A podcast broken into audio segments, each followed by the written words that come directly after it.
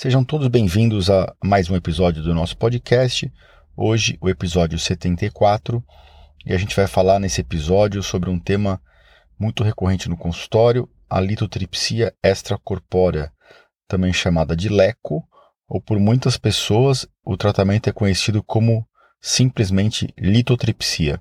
Eu vou explicar para vocês nesse episódio é, tudo sobre a litotripsia, é, como que ela funciona, quais são os cálculos que são ideais para esse tipo de tratamento e como que funciona isso hoje do ponto de vista prático, pelo menos em São Paulo, que é onde eu atuo. Então, depois da música de introdução, o nosso episódio na íntegra. Mais uma vez, sejam todos bem-vindos.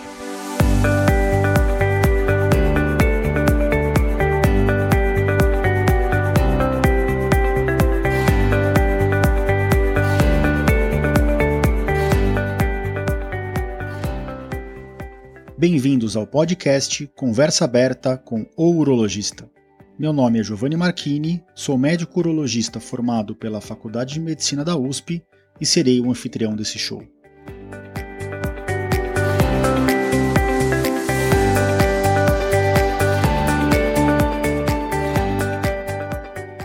Nesse podcast, queremos compartilhar conhecimento confiável e de qualidade sobre saúde com um formato único e inovador e sempre com o foco no paciente, nós vamos esclarecer as suas dúvidas, trazendo todos os ângulos das situações vivenciadas no dia a dia da urologia.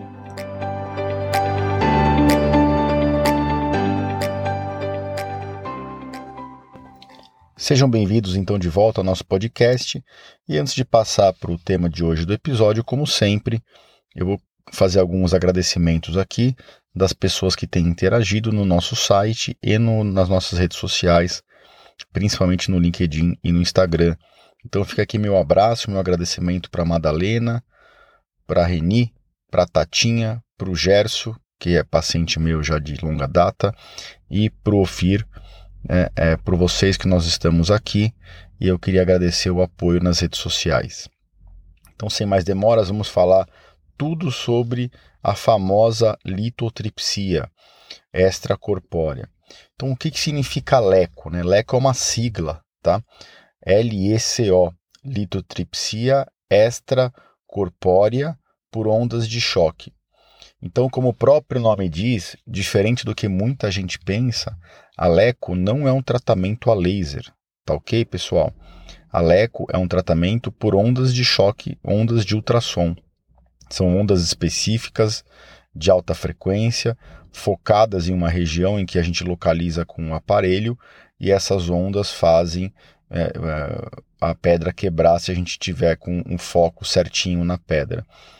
Então, é, o, o tema leco é muito usado em, em similaridade com a litotripsia e com o tema listotripsia extracorpórea, Lito é cálculo em grego, em grego tripsia é quebrar. Né? Então, litotripsia, na verdade, pode ser usada para qualquer tipo de tratamento. A litotripsia extracorpórea, é que a LECO é o, o, termo que a gente usa quando a gente vai fazer o tratamento do cálculo sem nenhuma incisão, sem nenhum corte, sem operar uh, uh, necessariamente o paciente, a gente vai, o paciente deita nessa maca e a gente faz a litripsia corpórea. Existem outras litotripsias, a percutânea, quando a gente faz aquela incisão nas costas, dilata o rim e acessa o rim pelas costas, e a litotripsia intracorpórea, que geralmente a gente vem pelo canal da urina, né? A gente vem pelo canal do xixi, eh, entra com os aparelhos rígidos ou flexíveis para quebrar as pedras. Mas o tema do episódio de hoje fala basicamente de litotripsia extracorpórea. Por que, que eu estou trazendo esse tema aqui? Porque, apesar da litotripsia extracorpórea ser cada vez menos feita, em muitos serviços de saúde, principalmente no interior ou no SUS, esse, esse, esse tratamento ainda é muito utilizado pelos urologistas, principalmente pelos urologistas mais velhos que não tiveram treinamento em percutânea e em ureteroscopia flexível. Isso não é de forma alguma nenhuma crítica tá? A, aos urologistas de mais idade. É que simplesmente são tecnologias difíceis de aprender e uma vez que a pessoa está no dia a dia, às vezes ela não quer colocar o paciente em risco para aprender uma nova técnica se ela acha que a técnica anterior funciona bem. Eu vou expor para vocês aqui é, os fatores de sucesso da litotripsia extracorpórea e dizer que mesmo nós, urologistas um pouco mais novos, que temos treinamento nas técnicas mais novas de cirurgia renal percutânea, de ureteroscopia flexível, ureteroscopia rígida, com toda a modernidade que existe, mesmo nós ainda usamos a litotripsia extracorpórea.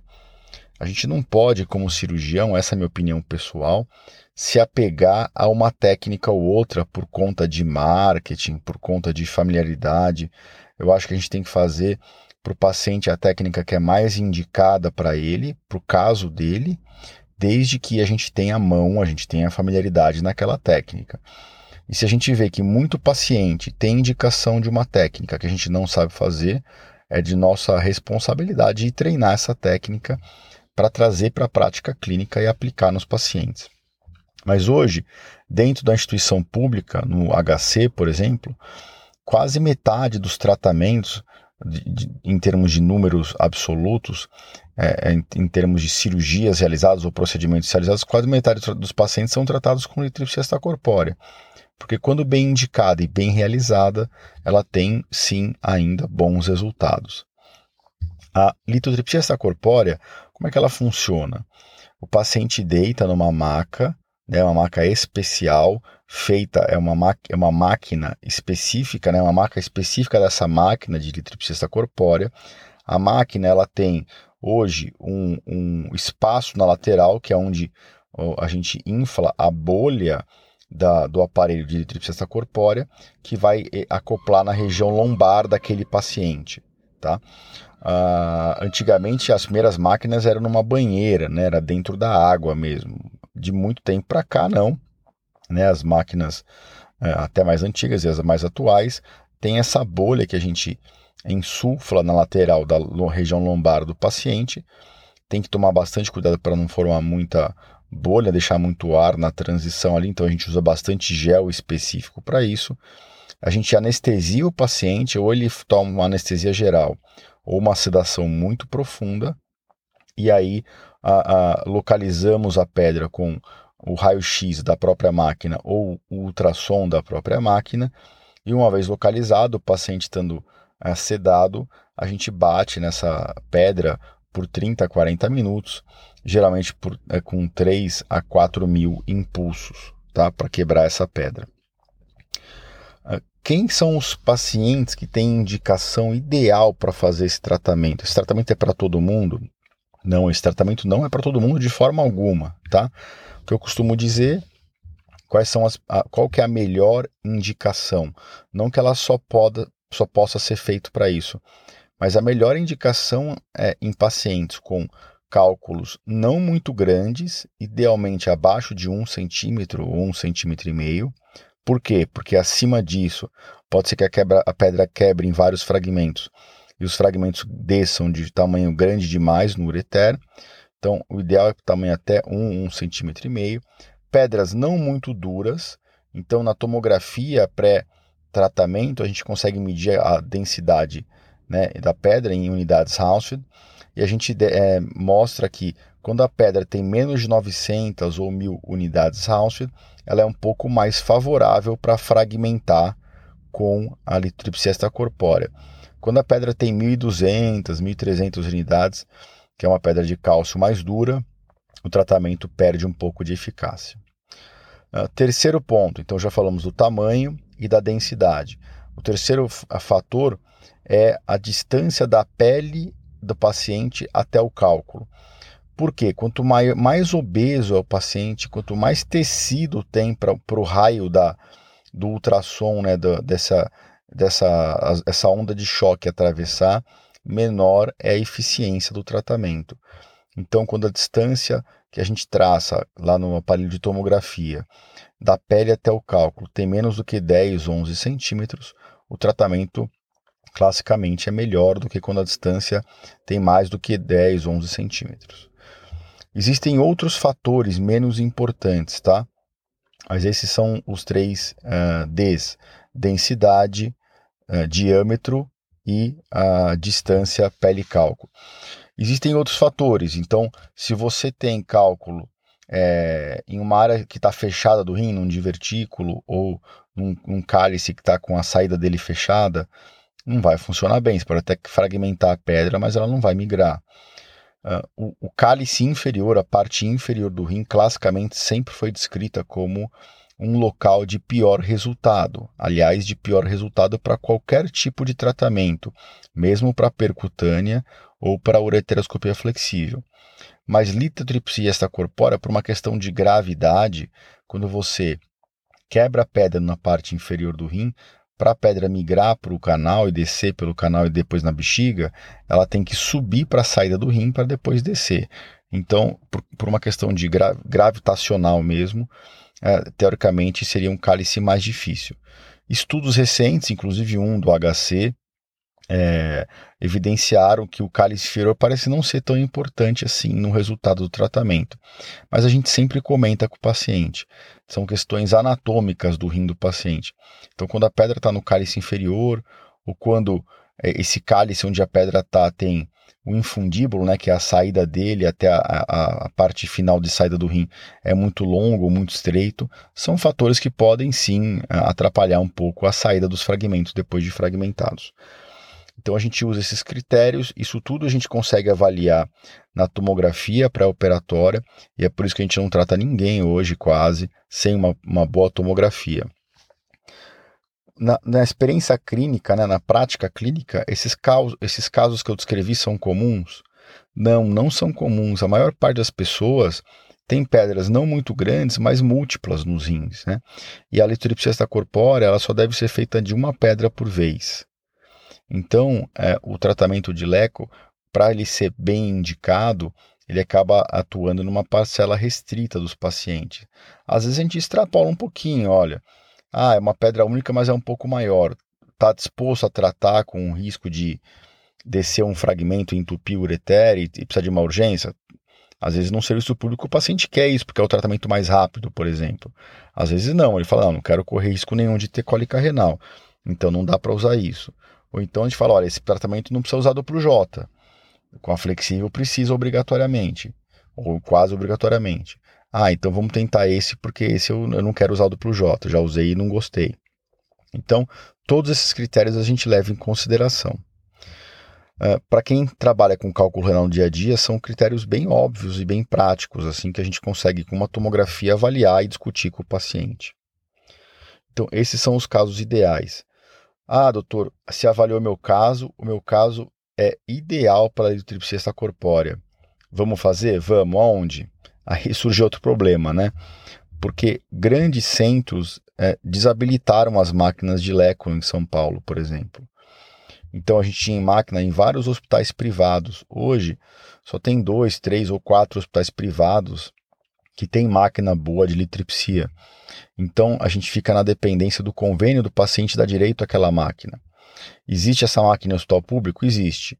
No hospital Brigadeiro, é, na Avenida Brigadeiro tem, por exemplo, no Hospital das Clínicas tem, é uma máquina que funciona muito bem, mas nem todo paciente tem acesso a esses hospitais.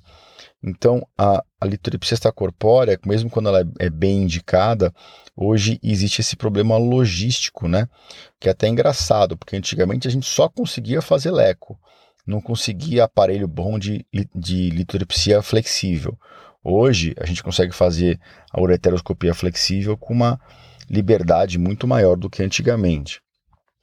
Então, é, existe essa questão logística aí que, que tem que ser colocada na conta como que o urologista e o que, que o paciente tem que fazer para melhorar ou otimizar os resultados da LECO. Isso é até questão de discussão de mesa, de congresso, várias aulas, né? E a gente está cansado de ver essas aulas, então eu vou trazer de uma forma bem prática para vocês aqui o que, que vocês, pacientes, ou vocês, urologistas, de repente tem algum urologista ouvindo, é, ou vocês podem discutir com um médico de vocês para melhorar o resultado da litripsia. Então, vou citar vários fatores aqui, tá? Primeiro, a indicação. Né? Se você respeitar aquela indicação que eu, que eu acabei de comentar, em relação aos 3Ds, né? diâmetro abaixo de 1, 1,5 centímetro, distância pele-cálculo até 10, 11 centímetros e uh, densidade até 900 mil unidades Armstrong, só de você respeitar esses critérios, você já aumenta a chance de sucesso. Agora, independente desses critérios, tem outros fatores bem importantes. Eu sempre falo para meus pacientes: se você vai fazer elipse extracorpórea, ah, eu já fiz, não funcionou. Como é que você fez? Você estava sedado? Foi com anestesia geral? Não, eu fiquei acordado. Você teve dor? Tive dor. Ter dor na hora da eletricidade corpórea é igual a insucesso. Porque quando a gente tem dor, a gente se mexe. A gente tenta tirar essa região que está doendo da mira da máquina. E só de mexer, às vezes, um, dois centímetros, a, a, a pedra sai da mira. E aí a máquina fica batendo no rim, em vez de ficar batendo na pedra. Então, outro critério importante é o tipo de anestesia. Tem que ser com uma sedação profunda ou com anestesia geral. É o jeito que a gente faz no HC, é o jeito que eu faço com meus pacientes fora. Fazer só com o anti-inflamatório intramuscular ou uma sedação leve não funciona. Vai bater à toa no rim, vai gastar tempo e vai colocar o rim em risco. Né? Eu vou falar dos riscos do procedimento daqui a pouco. É à toa. Então, respeitem isso. Ok, eu fiz a, a litotripsia, eu, tô, eu, vou fazer a litotripsia. O que, que o, o urologista da Leco tem que tomar muito cuidado?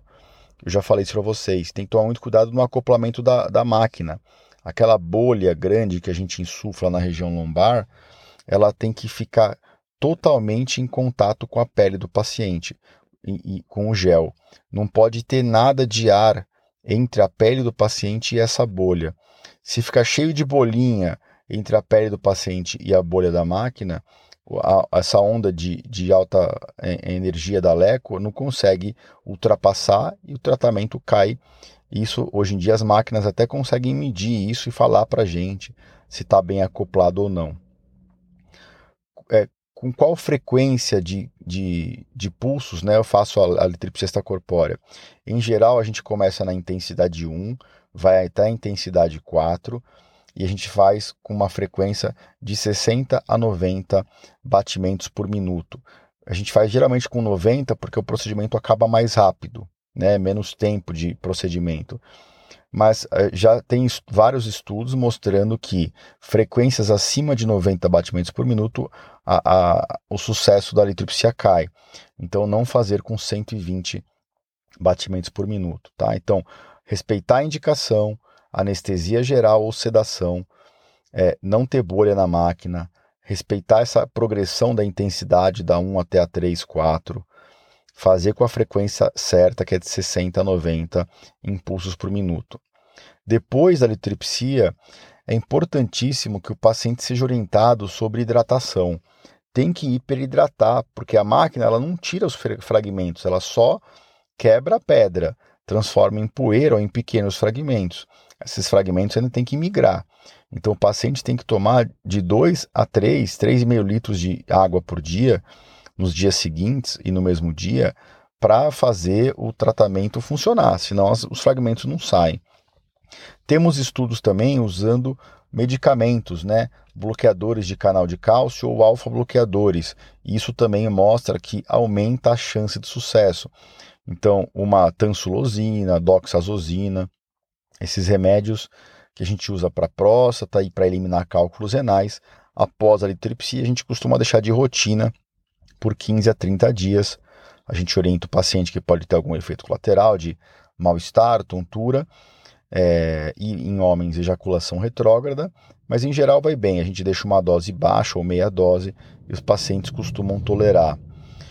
Tem um detalhe importante: quando o cálculo é no cálice inferior, né, na parte inferior do rim, tem uma técnica que funciona bem também, que eu costumo pedir para meus pacientes fazerem, que chama terapia de inversão e percussão. O que, que é isso? Depois, nos dias seguintes do procedimento de litripsia, o paciente deita na cama dele ou no sofá um pouquinho de ponta cabeça, né? Então, aonde vão os pés tem que estar tá mais elevado do que onde está a cabeça, 20, 30 graus o paciente deita de barriga para baixo, então deixa as costas para cima expostas, e alguém faz tapotagem na altura do rim, que é como se fosse na altura da último, do último arco costal, né, da última costela daquele lado que ele fez o procedimento. Isso para quê? Para que os fragmentos consigam sair daquela região do cálice inferior e migrar para o ureter. Isso em alguns estudos, um pouco antigos, mas bem desenhados, aumentam a chance de sucesso em 20 a 30% em cálculos de cálice inferior. Então, eu faço de rotina isso no consultório e no HC para cálculos de cálice inferior. Vamos terminar o episódio aqui falando um pouquinho sobre as complicações, né? E aqui eu vou até falar como mitos e, ou verdades, né? Existe, existem uh, questões antigas que eram uh, atribuídas à litripsia corpórea. Então, piora da função do rim, diabetes, hipertensão. Esses eram os três principais. Alguns estudos antigos sugeriam uma associação entre a realização da litripsia extracorpórea com essas doenças. Mas como todo estudo de associação tem tanto fator de confusão no meio, que fica difícil a gente é, bater o martelo de que realmente a litripsia extracorpórea era a causadora. Às vezes ela estava só associada a pacientes com maior prevalência de hipertensão, diabetes insuficiência renal. E o que o, o, o tempo mostrou e os estudos mais recentes e mais bem desenhados mostraram é que realmente tudo isso era mito. Tá? A litripsia extracorpórea não aumenta o risco de diabetes, nem de hipertensão, nem uh, de insuficiência renal em pacientes que realizam, mesmo que realizem de forma uh, sequencial múltiplas vezes. Então esses foram mitos que caíram por terra. Agora vamos falar o que, quais são as verdades, né? o que a litripsia extracorpórea pode mesmo ter de complicação. Primeiro, a litripsia corpórea pode fazer o fragmento migrar muito grande. Isso causa uma rua de cálculo, né? um alinhamento de vários fragmentos no ureter.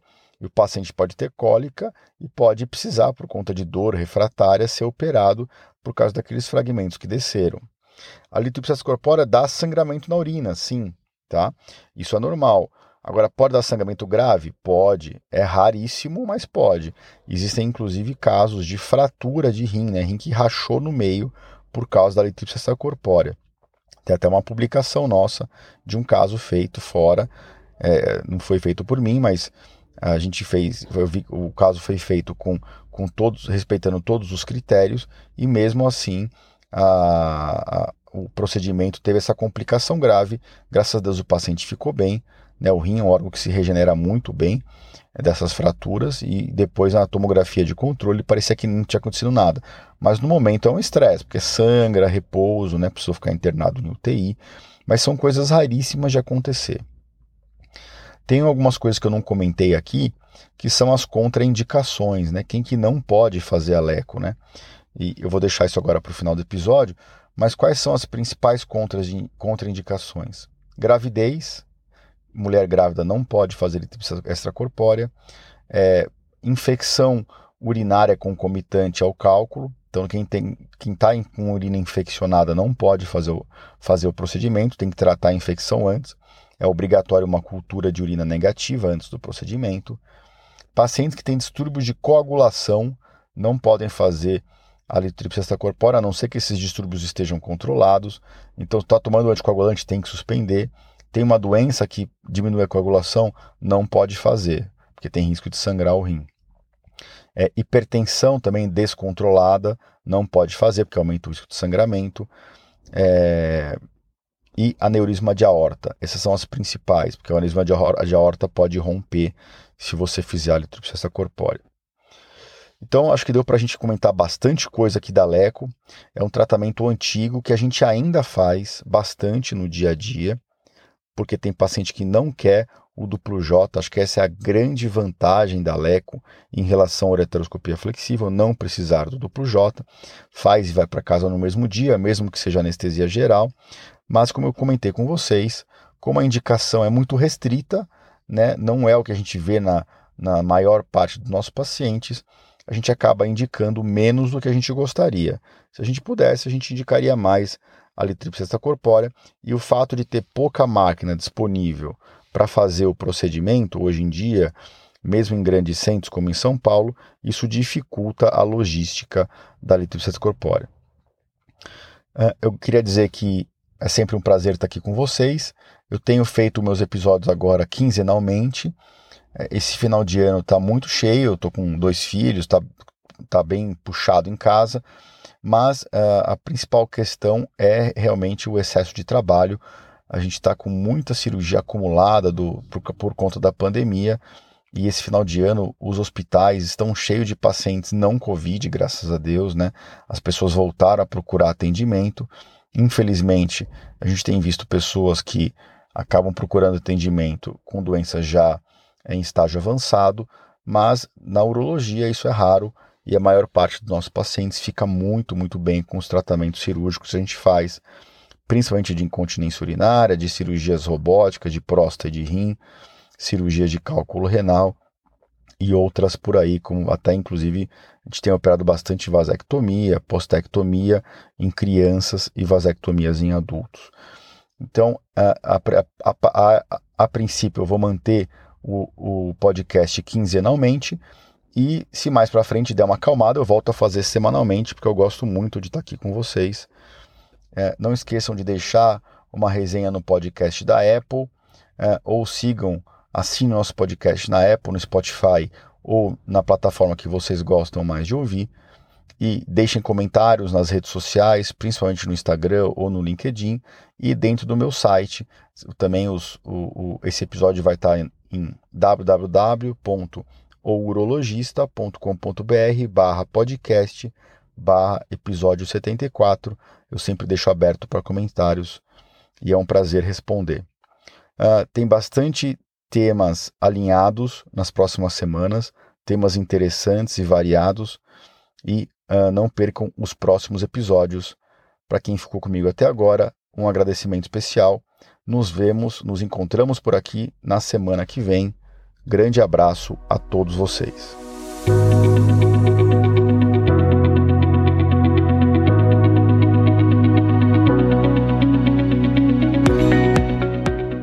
Você ouviu a mais um episódio do podcast Conversa Aberta com o Urologista. Mais uma vez, obrigado e até o próximo.